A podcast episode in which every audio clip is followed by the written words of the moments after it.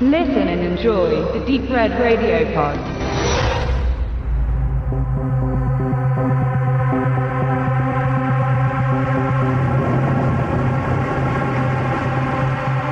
Heute gibt es eine Besprechung zu zweit und zwar von mir und dem lieben Leo aus Jena, der mich, der uns besucht zu einem Event in Dresden, soll es geben. Und ähm, wir, dann schauen wir uns gerne auch mal einen Film an und besprechen den dann. Und heute lag auf den Stapel der zu rezensierenden Filme Terminal, äh, Terminal, ja, und zwar mit dem tollen Beititel Rache war nie schöner. Ähm, das bezieht sich mit Sicherheit auf äh, Margot Robbie, die in diesem Film eine wichtige, naja, nee, ein, eine Rolle spielt auf jeden Fall. Und das will man ja auch nicht absprechen. Aber man muss erstmal schauen, man muss erstmal tatsächlich in den Film reinfinden. Das ist auch prinzipiell nichts Schlechtes. Aber leider ist es so, dass ich will dem Film jetzt nicht grundsätzlich irgendwie was Schlechtes sagen über den Film, aber äh, er ist nicht ganz so ausgegoren, wie er vermutlich sein möchte. Denn zum Inhalt kann man jetzt eigentlich fast nichts wirklich sagen, ohne komplett den ganzen Inhalt zu spoilern, denn der Film nimmt einen Plot-Twist für sich in Anspruch,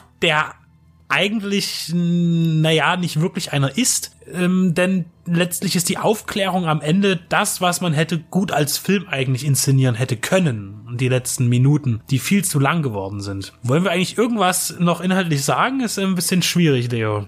Ja, wie du gesagt hast, es ist eben eine Rachegeschichte und das Problem bei einer was heißt das Problem, aber wenn man einen Film mit einer Rachegeschichte erzählt, dann ist das nur dann für den Zuschauer relevant, kann ein guter Film werden, wenn man Interesse an dieser Rache hat und wenn die schön ausgeklügelt ist und das wird schön dargestellt, beziehungsweise eben nicht nur schön dargestellt, sondern schön erklärt und man ähm, hängt an der Person, die diese Rache vollzieht und das ist alles nicht der Fall bei diesem Film. Also dieser Film ähm, Terminal Rache war nie schöner. Es ist äh, nicht der zweite Teil, äh, nachdem mit Tom Hanks. Ähm, der sieht wunderschön aus. Ja, das glitzert alles und ist alles irgendwie in Blade Runner Farben, in Neon, Grün, Rot, Lila, ähm, Blau, Gelb. Was habe ich jetzt noch nicht gesagt? Und da ist jedes Licht irgendwie perfekt gesetzt. Man sieht offensichtlich, dass das ähm, komplett im Studio beziehungsweise in diesem Fall in Budapest äh, im Bahnhof, der aber eben eigentlich äh, aussieht, als wäre es in einem geschlossenen Studio gedreht wurde, wo wirklich jedes Licht künstlich und manipuliert ist. Das sieht alles toll aus aus. Äh, würde bestimmt auch für einen Werbespot irgendwie für das neueste äh, bayerische Auto funktionieren. Ähm, funktioniert aber nicht über 90 Minuten oder wie lange der Film ging, äh, um an den paar Figuren zu hängen, denn man interessiert sich nun herzlich wenig für diese Rachegeschichte um Margot Robbie, weil man eben erst in den letzten 20 Minuten überhaupt erfährt, warum und wieso und dann kommen halt die zwei, drei Kniffe, die eben, wie Benedikt schon ganz richtig gesagt haben, äh, cool gewesen wären, die darzustellen und nacherlebbar für den Zuschauer zu machen, aber das wird eben einfach da, da, da, da abgehandelt, sodass einem am Ende auch diese, die Aufklärung eigentlich eigentlich ein bisschen übel aufstößt, weil sie einfach zu ausführlich ist und man denkt sich dann, ja, okay, und was war denn jetzt mit den 70 Minuten davor? Das war dann eigentlich irrelevant. Und ähm, was auch noch äh, ein wichtiger Punkt ist, neben Margaret Robbie spielen ja hier noch unter anderem Mike Myers äh, und vor allem Simon Peck mit. Und Simon Peck kenne ich eher aus, ich sage jetzt mal leicht komödiantisch blödelnden Rollen. Ich weiß, er hat eine große ähm,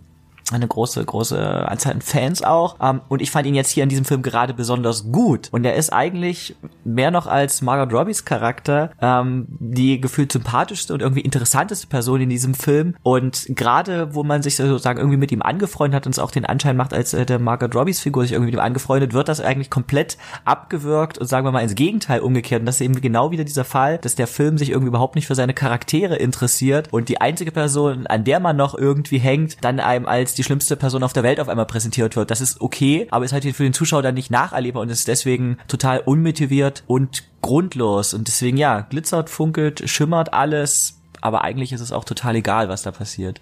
Für Drehbuch und Regie war Warren Steen oder Stein, ich sage jetzt einfach mal Steen, äh, verantwortlich. Der Mann hat durchaus Hollywood-Erfahrung, hat in sehr viel zahlreichen unterschiedlichen Blockbustern als Second, Third, Fourth, irgendwas Director, äh, Second, Second Unit Director gearbeitet. Ähm, also da sind wirklich alles, ist vieles mit dabei. Ich sage es einfach mal, äh, selbst Arthouse Anspruch habende Grö Filme wie Verräter wie wir, also so Krimi-Sachen oder auch World War Z, Les Miserables, also der Mann ist durchaus im Geschäft und hat aber selber jetzt seinen allerersten Film selbst inszeniert als Abendfüllend. Er hat jetzt vorher zwei Kurzfilme gedreht und er hat auch das Drehbuch eben geschrieben und das merkt man auch, die Dialoge sind schon sehr ausgefeilt. Also es wird viel geredet. Es wird auch, ich muss zugeben, die Dialoge sind in bestimmten Szenen auch wirklich so, dass man sagen kann, hier wird zwar gerade nicht wirklich was Wichtiges erzählt, aber es ist trotzdem eigentlich gut gemacht, wie es erzählt wird. Aber auch das funktioniert dann selbst bei Tarantino nicht immer,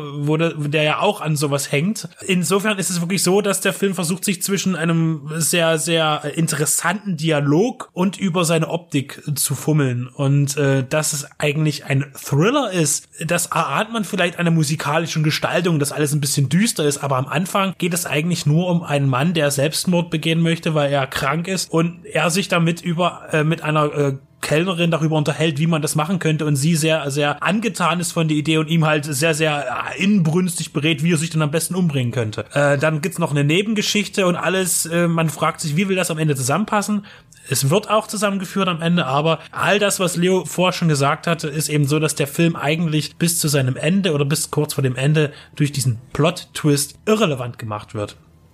Insofern eben haben wir einen wunderschönen Film optisch, der aber leider nicht ausreicht um alles andere auch zu befriedigen bei einem gut situierten Zuschauer im, beim Film. Also wer auf technisch einwandfrei perfekte Filme steht und sich an ähm, schönen Kamerawinkeln, Farben, Einsatz von Licht und äh, Rauch, Nebel und so weiter ergötzen kann, erfreuen kann, für den ist das sicherlich der richtige Film. Aber wer eben einen spannenden Thriller sehen kann, der wird hier enttäuscht werden und es stößt eben immer wieder übel auf, dass dieser Film sich äh, selbst gefallen zu, zu scheint. Ähm, es ist doch sehr selbstverliebt, eben wie die doch schön geschriebenen Dialoge, aber irgendwie sich immer weiter steigern und man ja sieht förmlich, spürt förmlich, wie der Regisseur wohl beim Schreiben da saß und sich gedacht hat, oh, das, das wird dem Publikum total gefallen und jetzt setze ich noch einen drauf und dann werden sie total geflasht sein und das tritt aber eben nicht so richtig ein mit dem geflasht sein. Und das ist wirklich, deswegen so schön der Look auch ist, das äh, macht es eben fast noch schlimmer, dass wirklich da eigentlich überhaupt nichts ausgesagt wird. Insofern, ähm, man kann mal reinschauen, mal nebenbei schauen. Es ist vielleicht auch schön zur Inspiration, wenn man, ja, vielleicht, wenn man irgendwie selber mal was Kleinisches, Filmisches machen muss, was kann man mit Licht, was kann man mit Farben machen. Aber geschichtlich, inhaltlich passiert hier wirklich, wirklich wenig und ähm, wird einfach sofort wieder vergessen.